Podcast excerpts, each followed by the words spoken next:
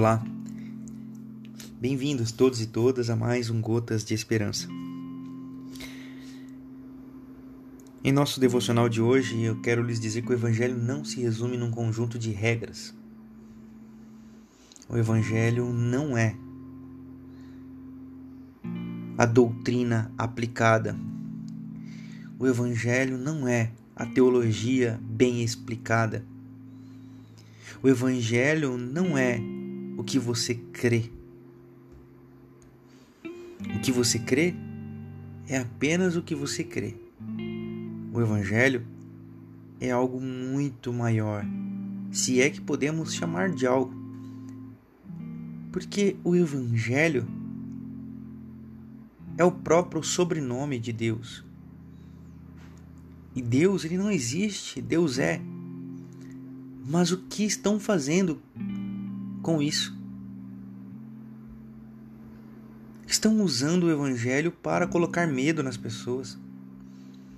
Não é incomum eu atender pessoas com medo de Deus,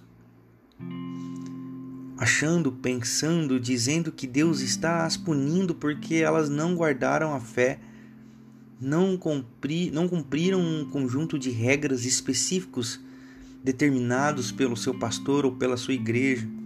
O que estão fazendo com o Evangelho? Estão colocando o Evangelho na boca e nos corações de gente que defende que nós temos que andar armados. O que estão fazendo com o Evangelho?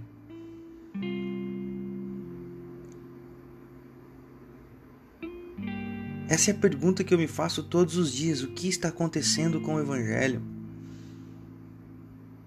Porque ainda, apesar de tantas feridas, tantas dores, tanta gente machucada, tanta história de gente morta por causa disso, nós ainda continuamos acreditando.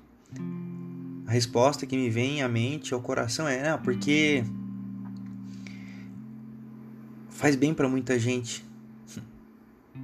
Mas não é sobre fazer bem para muita gente que diz o evangelho. O evangelho não é sobre esse lugar de conforto para a maioria, então por isso faz sentido. O evangelho é o lugar onde o nome de Deus é glorificado. Porque o evangelho não é mais um livro.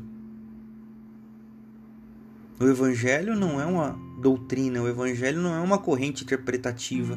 O evangelho é uma pessoa. O evangelho é o Verbo encarnado.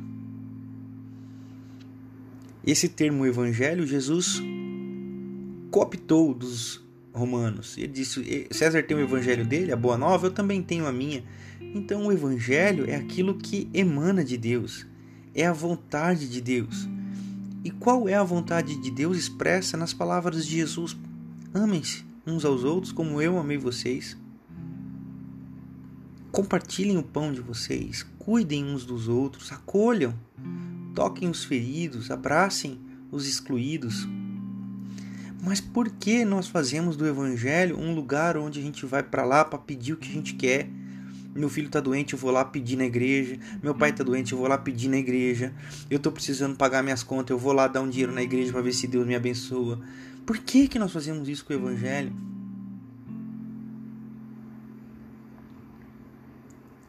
Quem foi que disse para nós que o Evangelho é o lugar da família tradicional brasileira? Quem foi que disse isso? Onde está escrito isso? E com isso a gente exclui os nossos irmãos homoafetivos, com isso a gente segrega pessoas. Porque é nesse mesmo movimento que os ricos são favorecidos e os pobres preteridos. É nesse mesmo movimento que na esmagadora maioria, as igrejas é, se proliferam num desejo ambicioso de se ter status social para ser aceito, gerando devotos de mamon. Eu não sei você, mas o evangelho de hoje vem para mim como uma brisa suave dizendo paz. E a minha paz está intimamente ligada a não fazer parte mais disso tudo que se chama panaceia gospel, panaceia evangélica, mundo evangélico, mundo gospel. Que Deus me livre disso, que Deus livre você disso também. Amém.